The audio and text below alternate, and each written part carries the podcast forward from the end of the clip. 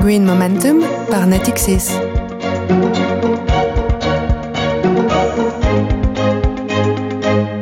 Bonjour à toutes, bonjour à tous et bienvenue dans Green Momentum. Green Momentum proposé par Natixis, c'est la première série de podcasts consacrée à la finance verte, à ses enjeux, à ses évolutions et à son rôle essentiel dans la lutte pour une meilleure préservation de notre environnement. Aujourd'hui, ce numéro de Green Momentum, il va être consacré au plan de relance, plan au pluriel, et aux changements qu'il peut, qu'il va entraîner sur les infrastructures.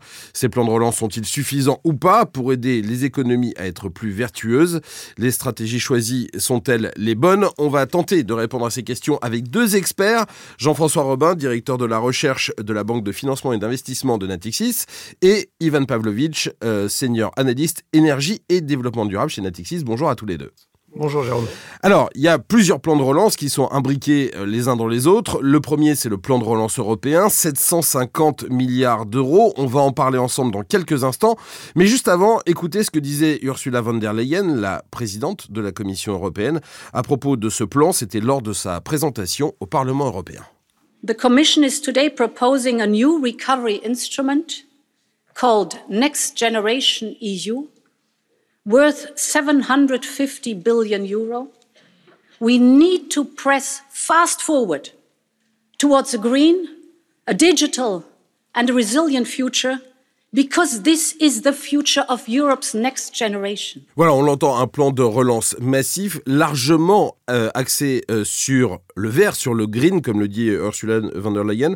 Jean-François Robin, est-ce que c'est de nature à changer ou à accélérer les choses? On a entendu Ursula von der Leyen dire fast forward. Ah, ce qui est très intéressant, c'est quand même l'ampleur de l'ambition. C'est-à-dire qu'on est tous d'accord qu'il faut accélérer la transition énergétique et la digitalisation. Ce qui est intéressant, c'est que ce soit fait à la fois au niveau européen et au niveau national. Et donc quand on regarde l'ampleur de l'effort, on est dans quelque chose qui est du absolument inédit, du jamais vu. Hein, quand on regarde les 750 milliards, déjà c'est inédit parce que c'est un plan européen et plus euh, national. C'est l'Europe qui va subventionner directement, donc ça c'est déjà intéressant.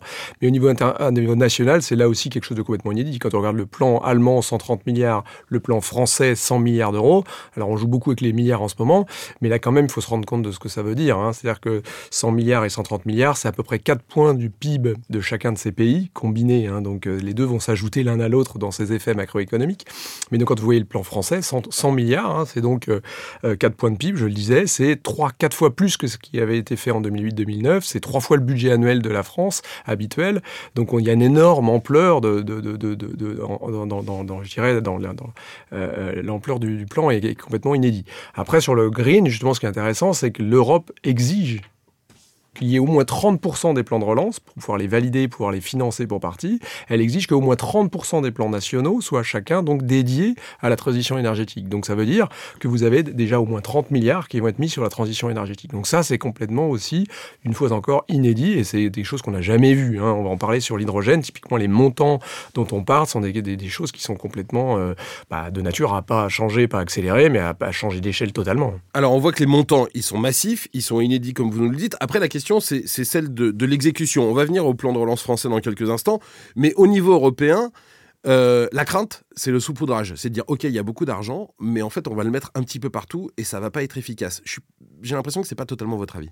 Non, parce que oui, on peut parler de saupoudrage quand euh, peut-être, mais, mais quand on parle de 100 milliards pour la France, 130 milliards pour l'Allemagne, je le disais, 20 milliards pour les Pays-Bas et au total 750 milliards en plus de ça au niveau européen, c'est plus du saupoudrage, c'est une avalanche là. Je crois que c'est plutôt ça qu'il faut commencer à garder en tête, c'est que c'est jamais vu dans l'histoire un tel montant d'argent public qui va être devenu et, privé d'ailleurs, hein, parce qu'il va y avoir des partenaires privés et publics euh, qui va venir à, la, à, à l'appui de ces, de ces, nouvelles tendances et les tendances elles sont très très claires. Hein, c'est encore une fois transition énergétique, digitale ça, c'est des choses où on va avoir des, changements de, de braquet total. Hein. Euh, Ivan Pavlovitch, on l'a bien compris, hein, dans le contexte de, transition euh, énergétique, euh, finalement, est-ce que ces plans de relance, ils vont permettre à la fois de relancer la machine économique et vraiment de privilégier la transition énergétique? Alors, ce qui est intéressant, c'est que le, contexte de, de, la pandémie que nous vivons a d'une certaine manière fourni aux dirigeants, que ce soit au niveau européen ou au niveau national, en fait l'opportunité historique, comme Jean-François l'évoquait, quelque part de relancer la machine sur la base d'options euh, environnementales, énergétiques qui avaient été arrêtées précédemment. Euh, si on prend le cas du plan de relance européen, en fait, il s'articule directement autour de la notion de Green Deal, que Ursula von der Leyen avait annoncé en décembre dernier. Et donc, d'une certaine manière, ce qu'on voit à travers le plan de relance européen, c'est juste une déclinaison opérationnelle amplifiée de quelque chose dont on connaissait la trame, dont on connaissait les grands principes, et on va dire que les choses sont très simples. L'Europe veut se décarboner, l'Europe veut accélérer la décarbonation de son économie à travers le développement des énergies vertes, du tout électrique, et euh, en complément à travers le développement d'hydrogène vert. Donc on a une forme euh, d'opportunisme quelque part dans la mise en œuvre de cette transition énergétique à travers un contexte inédit qui forcément appelle à des réponses inédites. Ça veut dire, Jean-François, que, euh, j'allais dire d'un point de vue idéologique, on arrête d'opposer la croissance et la transition énergétique et on se rend compte que eh bien, les, deux peuvent être compatibles et étroitement liés. Oui, là, tout, totalement. C'est-à-dire que là, vu encore une fois cette conjonction de plans, on va avoir un, phénomène plutôt très positif pour la croissance. Euh, l'objectif et l'enjeu, c'est d'avoir une croissance verte. Hein, et donc de pas du tout opposer les deux, c'est-à-dire qu'aujourd'hui, euh, euh, vous pouvez faire la même croissance, voire plus de croissance, si vous roulez, euh, si vos véhicules ne roulent plus au thermique, mais, mais à, l'hydrogène vert, vous avez, vous avez fait pour la planète et ne il n'y a pas de décroissance. Donc là, on est vraiment dans ce moment-là. Ce qu'il faut aussi rajouter, je pense, c'est que on est dans des choses où on a vu la Chine récemment qui, qui annonce sa neutralité carbone d'ici 2060. Donc là aussi, c'est quelque chose d'assez structurant. Et l'Europe qui a dit qu'elle voulait réduire d'ici 2030 50 55% de ses émissions carbone. Donc on se donne des contraintes, mais il va falloir du coup avoir des sauts technologiques justement pour allier croissance et, transition énergétique. Ça, c'est quand même très très puissant.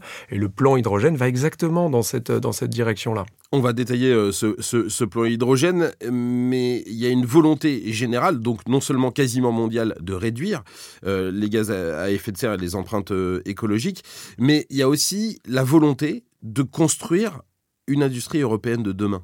Oui, c'est très intéressant, Jérôme. C'est-à-dire que là, on sent que l'Europe a aussi un peu appris de ses erreurs et qu'elle est en train un peu de, se découvrir une, une, volonté géopolitique euh, propre, hein, à, tout point de vue. En ce moment, on voit bien cela euh, à l'œuvre. Et là, sur, le, sur, le, sur, ces phénomènes-là de, transition énergétique, on a quand même cette euh, volonté de ne pas louper le train cette fois-ci et de ne pas refaire ce qu'on a fait avec le photovoltaïque où finalement on avait de l'avance et maintenant 70% des panneaux viennent de Chine, les batteries Lyon sont quasiment exclusivement chinoises, etc. Donc l'idée, c'est d'essayer d'avoir un plan batterie européen, on l'a vu avec des, initiatives comme Saft, avec Total et Renault, etc. Mais là, l'idée, c'est justement de ne pas louper le train et d'être plutôt en avance euh, sur l'hydrogène et de se dire on va avoir une filière intégrée de l'hydrogène au niveau européen. Et ce qui est très intéressant dans ces plans-là, c'est qu'il y a une coordination entre l'Europe et les nations. Hein. C'est-à-dire qu'on a, par exemple, la France et l'Allemagne qui chacune mettent plusieurs milliards d'euros dans le plan hydrogène, typiquement, euh, pour bosser ensemble. Donc c'est pas chacun tire de son côté. On veut faire un plan européen. Il est évident que face aux Chinois, surtout s'ils ont des nouveaux objectifs de neutralité carbone face aux Américains même, hein, parce que Joe Biden a un plan de 300 milliards de transition énergétique, enfin 2 trillions, mais il y a un, plan sur l'hydrogène également. On est dans une compétition mondiale là-dedans. Euh, il faut faire de la transition énergétique, mais il ne faut pas être victime de ça économiquement non plus. Il y a un changement de, mentalité sur la filière industrielle, il y a aussi un changement de, mentalité politique et diplomatique parce que l'Europe considère la Chine maintenant comme un vrai concurrent et plus comme un partenaire. Exactement, ça a été dit très clairement. On parlait du partenariat avec la Chine, de plus en plus maintenant c'est un concurrent systémique. Donc euh, il y a un petit peu le voile d'ignorance qui est en train de tomber et on est en train de se, dire l'Europe doit se construire, euh, pas contre, hein, mais tout à fait autonome dans ses politiques énergétiques et pas seulement énergétiques d'ailleurs, mais là on est sur l'énergie et là il y a une vraie volonté de construire une filière intégrée. Ça c'est quand même très très nouveau d'avoir une politique industrielle euh, intégrée et coordonnée surtout. C'est ça que je trouve très intéressant dans les plans. Alors la politique euh, industrielle intégrée, c'est une vraie volonté euh, française. Le gouvernement a des idées très précises sur les filières fortes qu'il veut voir naître. C'est ce que disait Jean Castex, le Premier ministre français, quand il a présenté le plan de relance français à Matignon. On l'écoute. France Relance est d'abord un plan destiné à servir le climat et la biodiversité. Il consacre 30 milliards à cette transition, ce qui revient à plus que doubler, mesdames et messieurs, dans les deux prochaines années, les investissements que l'État consacre habituellement à l'environnement, alors même qu'ils étaient déjà en forte progression. Deux mesures illustratives 6,7 milliards d'euros pour la rénovation énergétique des bâtiments, dont 2 milliards pour une prime qui sera accessible à tous, qui s'intitule Ma Prive Rénove. Deuxième exemple, nous allons investir 7 milliards d'euros d'ici 2030 pour faire de la France un pays de pointe sur l'hydrogène vert. 7 milliards d'euros sur euh, l'hydrogène vert. Euh, Ivan Pavlovitch, euh, c'est la vision. Et pourtant, l'hydrogène, ça fait des années qu'on en parle, des années. Qu'est-ce qui fait que c'est maintenant, ça y est, on se dit c'est le moment? Alors Jérôme, vous avez raison. quand on pense à l'hydrogène, on pense à l'éternelle énergie du futur. pourquoi? Parce qu'aujourd'hui, si on regarde un petit peu les usages de l'hydrogène, on voit qu'ils sont confinés en fait au secteur de l'industrie. L'hydrogène est essentiellement une matière première utilisée pour produire de l'ammoniac, euh, des fertilisants. Et donc son usage dans le, domaine de la mobilité ou de la production énergétique, pour l'instant, est, totalement marginal. Alors qu'est-ce qui change la donne? Principalement le fait que, euh, à côté de l'hydrogène qui est produit par reformage du méthane, c'est-à-dire on utilise du gaz ou du charbon, on casse la molécule pour en faire de l'hydrogène, euh, qui est un processus qui est très euh, intensif en carbone et qui donc sert des usages essentiellement industriels, on est en train de développer un, hydrogène vert. Cet hydrogène vert, il est produit par électrolyse. Donc c'est le principe en fait de casser la molécule d'eau par passage du courant électrique. Et donc qui dit électrolyse dit électricité. C'est un processus qui est électro-intensif. Et ce qui est en train de changer la donne euh, dans cette production de l'hydrogène vert, mais on n'en est encore qu'aux prémices, c'est le fait que l'électrolyse verte, euh, donc qui requiert de l'électricité d'origine renouvelable, voire nucléaire, parce que si on raisonne sur une base... Parce qu'elle est faiblement émettrice en CO2. Exactement. Euh, eh bien, aujourd'hui, les coûts de l'électricité sont en train de chuter dans des proportions spectaculaires. Euh, si on prend le cas du, photovoltaïque, on était sur des niveaux de, prix au mégawattheure de 200-300 euros il y a 10 ans. On est aujourd'hui sur des niveaux d'enchères dans certains pays, comme le Portugal, voire euh, la péninsule arabique, de l'ordre de 15 euros du mégawattheure. Et donc forcément, comment dire, ce Alors processus... à 75, 80, 90 il y a encore quelques années. Exactement, exactement. Donc on a une déflation extrêmement forte dans la, production d'électricité verte à travers les, panneaux solaires. Et donc aujourd'hui, on a une perspective, en fait, de, de voir cette électrolyse verte devenir à terme compétitive. Donc le premier volet, quelque part, de la, compétitivité coût de la, molécule, c'est euh, l'électricité, les, prix sont en train de chuter. L'autre élément, ce sont les électrolyseurs, c'est-à-dire en fait les grosses machines qui vont assurer le, cassage de la, de, la, molécule. pour justement fabriquer cet hydrogène. Et donc aujourd'hui, il y a des investissements partout dans le monde pour justement euh, élever la taille des électrolyseurs, leur efficacité, et donc voilà, euh, jouer sur l'autre levier d'amélioration des coûts de la filière. Donc aujourd'hui, ce qui change, c'est effectivement la possibilité de produire à terme, et quand on dit à terme, on dit quand même aujourd'hui plutôt 2050, une molécule qui serait verte au niveau de sa combustion, mais qui serait également verte au niveau de sa production à travers l'électrolyse verte, et qui pourrait être utilisée dans des usages aussi variés que la mobilité, notamment la mobilité lourde, euh, les camions, euh, les bateaux, euh, la production d'électricité, le chauffage résidentiel. Et évidemment l'industrie, comme par exemple la, pétrochimie. Qu'est-ce qui fait qu'aujourd'hui, la France se dit qu'elle peut être la championne de l'hydrogène vert? Alors, je sais que le terme est un peu passé de mode, mais la France garde des champions nationaux. le premier champion national dans l'hydrogène, même si l'hydrogène que ce groupe produit est gris, c'est-à-dire qu'il est, il est fabriqué à, partir du, gaz naturel, c'est Air Liquide. Air Liquide est le leader mondial. Et Air Liquide a une stratégie qui est claire de déploiement de l'hydrogène dans le secteur de la mobilité, donc pas à pas à travers les usages, les usages finaux. Mais il n'y a pas qu'Air Liquide. On a également des grands utilities intégrés, que ce soit Engie, que ce soit EDF, qui ont fait de l'hydrogène une priorité et qui sont en mesure en fait de déployer l'hydrogène de sa production jusqu'à ses usages énergétiques. Donc là, on a une filière qui est en train de se structurer. Et puis l'autre élément, c'est qu'on a encore des grands groupes industriels. Donc on parlait de, Renault, Jean-François parlait de Renault. Euh, Renault a une stratégie euh, dans ce domaine, euh, parallèlement à celle du véhicule électrique. Et puis, on a un consortium européen qui s'appelle Airbus, qui a également des ambitions. Et donc, si on regarde un petit peu la chaîne de valeur potentielle de l'hydrogène, bah, on voit que la France, en fait, a des leaders mondiaux, en fait, dans chacun des domaines dans lesquels l'hydrogène pourrait être développé et utilisé.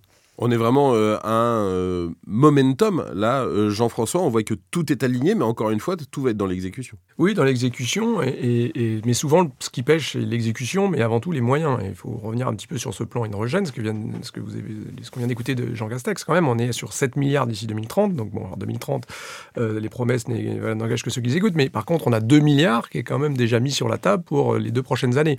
Et 2 milliards, bon, encore une fois, le grand plan hydrogène, comme le disait Ivan, hein, c'est des choses qui traînent depuis longtemps, mais le grand plan hydrogène de Nicolas Hulot, c'était 100 millions d'euros.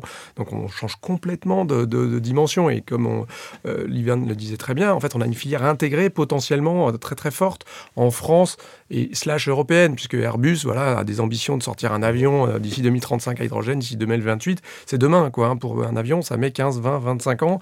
Donc on est sur un truc qui va s'accélérer grâce à ces moyens. Donc il y a là les moyens, il y a l'exécution. Donc là où ça devient un petit peu plus, plus challenging, c'est effectivement les, les, projets, les appels à projets. Hein, on disait tout à fait, euh, Ivan, les électrolyseurs, bah, il n'y en a pas trop. Hein, donc, à un moment ou à un autre, il va falloir faire des appels à projets. Ça va prendre du temps d'avoir des appels d'offres. Il faut aussi que ce soit respectueux d'un certain nombre de, de, guidelines qu'on va avoir.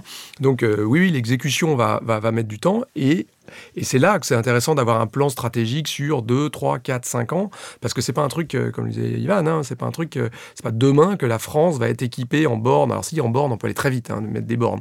En revanche, d'avoir des voitures qui soient, qui roulent à l'hydrogène vert demain. Et avoir de l'hydrogène vert qui arrive jusqu'aux bornes, etc. Et surtout ça, exactement, hein, d'avoir tout ça équipé. Mais en tout cas, on a les acteurs et les moyens, ce qui est déjà quand même une, une grande nouveauté. Donc là, on est peut-être à la naissance d'une révolution avec quand même des contradictions. Enfin, vu de ma fenêtre dans, le plan de relance français, il y a aussi un grand plan pour, pour le rail et notamment euh, le, le, fret ferroviaire. Vous nous disiez tout à l'heure que euh, l'hydrogène, c'était plutôt pour les poids lourds. Euh, une, énergie qui allait servir au poids lourd. Est-ce que là, il n'y a pas une contradiction entre vouloir mettre de l'argent pour sauver le fret, on comprend peut-être les raisons, et vouloir développer une, filière hydrogène Je ne sais pas lequel des deux. Je, peux, je commencer. Je pense que déjà, le fait de, mettre 4,7 milliards sur le ferroviaire, on est quasiment à 11 milliards sur les, transports au total, mais déjà, c'est 11 milliards le total dans le plan de relance.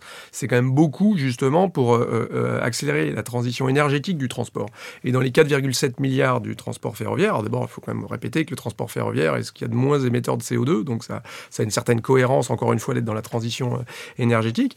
Et puis je vais laisser pas la, en parler, mais justement, l'hydrogène, là où il est bon, c'est comme c'est lourd, Hein, pour l'instant, on a un problème de, poids dans les véhicules. Ça s'adapte assez bien pour l'instant à des camions, mais tout à fait potentiellement à des trains. Et donc, en fait, dans le plan de relance, euh, dans France Relance, là, dans, le plan français, il y a typiquement l'idée d'essayer d'adopter l'hydrogène aux trains de, qui sont encore euh, pas électrifiés, et notamment toutes ces lignes régionales qu'on veut relancer. Bah, ce serait de faire une relance du ferroviaire hydrogène. Et ça, c'est donc du coup plutôt complémentaire. Yviane, c'est possible ça? Euh, Oui, tout à fait. Et, euh, pour revenir à, ce que vient de dire Jean-François très justement, euh, là où au niveau climatique, il n'y a absolument aucune contradiction entre développer le ferroviaire et en France et développer l'hydrogène, c'est qu'aujourd'hui, le, ferroviaire pour les grandes lignes est alimenté par une électricité qui est très largement décarbonée puisqu'elle est produite par, par nos réacteurs nucléaires. Donc on a, on a une cohérence climatique et effectivement, ce qu'il faut à terme, c'est chercher à utiliser l'hydrogène là où c'est possible, euh, notamment dans ces lignes, euh, dans ces lignes régionales. Et, donc, on a une bonne complémentarité, je pense, euh, tant au niveau des infrastructures nécessaires qu'au niveau des objectifs climatiques poursuivis. voilà cet exemple de, l'hydrogène auquel on s'est intéressé aujourd'hui. on l'a fait parce que justement, il est symbolique de cette volonté de relance et de transition énergétique. C'est bientôt la fin de notre discussion. Il y a une petite question traditionnelle. J'ai envie de vous demander pour la suite. Euh, Jean-François, est-ce que vous êtes pessimiste ou est-ce que vous êtes optimiste? Alors par nature optimiste, mais non, ce que moi je trouve vraiment très intéressant dans tout ça, c'est qu'il y a pour la première fois de l'histoire de l'Europe, hein, on dit toujours l'Europe à chaque crise va exploser, non, là l'Europe elle sort un peu renforcée de cette histoire, et pour la première fois de l'histoire européenne, on a un vrai budget européen qui va prendre en compte des, dépenses nationales à, son actif. Et elle va donc y avoir une possibilité de coordonner, puisque c'est l'Europe qui, euh, subventionne, et donc les guidelines qui sont données par van der Leyen, ce que vous, mettiez en, introduction, euh, le, discours de, de Ursula, c'est quand même assez intéressant. C'est qu'on a des guidelines sur, sur la transition énergétique, sur la digitalisation, sur la souveraineté euh, européenne. Donc on a quand même, euh, je pense, un moment assez historique finalement là-dedans, et les États qui se, que je trouve qui sont en train de jouer un petit peu un, jeu plus coordonné que par, la, par, le, par le passé, et l'Allemagne qui devient assez française, la France qui devient assez allemande, avec des ambitions notamment géopolitiques, hein, l'Allemagne qui, euh, qui commence un peu à montrer, euh, à, élever la voix, et donc qui devient un petit peu française, et cette coordination peut sans doute faire peut-être des projets un peu plus... Euh, en tout cas, on peut pas faire pire que ce qu'on a fait avec la batterie, d'avoir laissé partir ça, et finalement la valeur ajoutée de la voiture de demain, c'est la batterie, et on l'a pas chez nous, alors qu'on a des grands constructeurs automobiles, etc., qu'on vend plus de Zoé que de Tesla euh, en France, etc. Donc euh, il y, a quand même un certain nombre de choses, il faut récupérer le coup. Et là, on a les moyens pour le faire, donc oui, je suis plutôt optimiste. Ivan Pavlovitch Optimiste aussi? Alors optimiste, euh, sous un nom qui est un peu différent de celui de Jean-François. Quand on réfléchit aux questions de l'énergie et de l'environnement, on s'aperçoit d'une chose qui est très simple, c'est qu'en réalité, si on voulait décarboner l'économie mondiale, on le pourrait le faire sans aucun obstacle technologique aujourd'hui toutes les technologies sont présentes. D'ailleurs, les usages potentiels de l'hydrogène le montrent très bien. Le problème aujourd'hui, c'est l'échelle. Et ce qui est intéressant avec les plans qui ont été élaborés au niveau européen et au niveau euh, national, notamment en France et en Allemagne, c'est qu'on est en train de répondre à cette problématique d'échelle. Et ça, je pense que c'est tout à fait porteur d'espoir. Voilà, on va terminer euh, avec ces mots qui sont porteurs d'espoir, qui montrent euh, que, eh bien, on a peut-être assisté à un tournant avec euh, cette crise du Covid. Merci à tous les deux pour cette conversation passionnante. C'est la fin de ce numéro de Green Momentum. Merci de nous avoir écoutés et à très bientôt.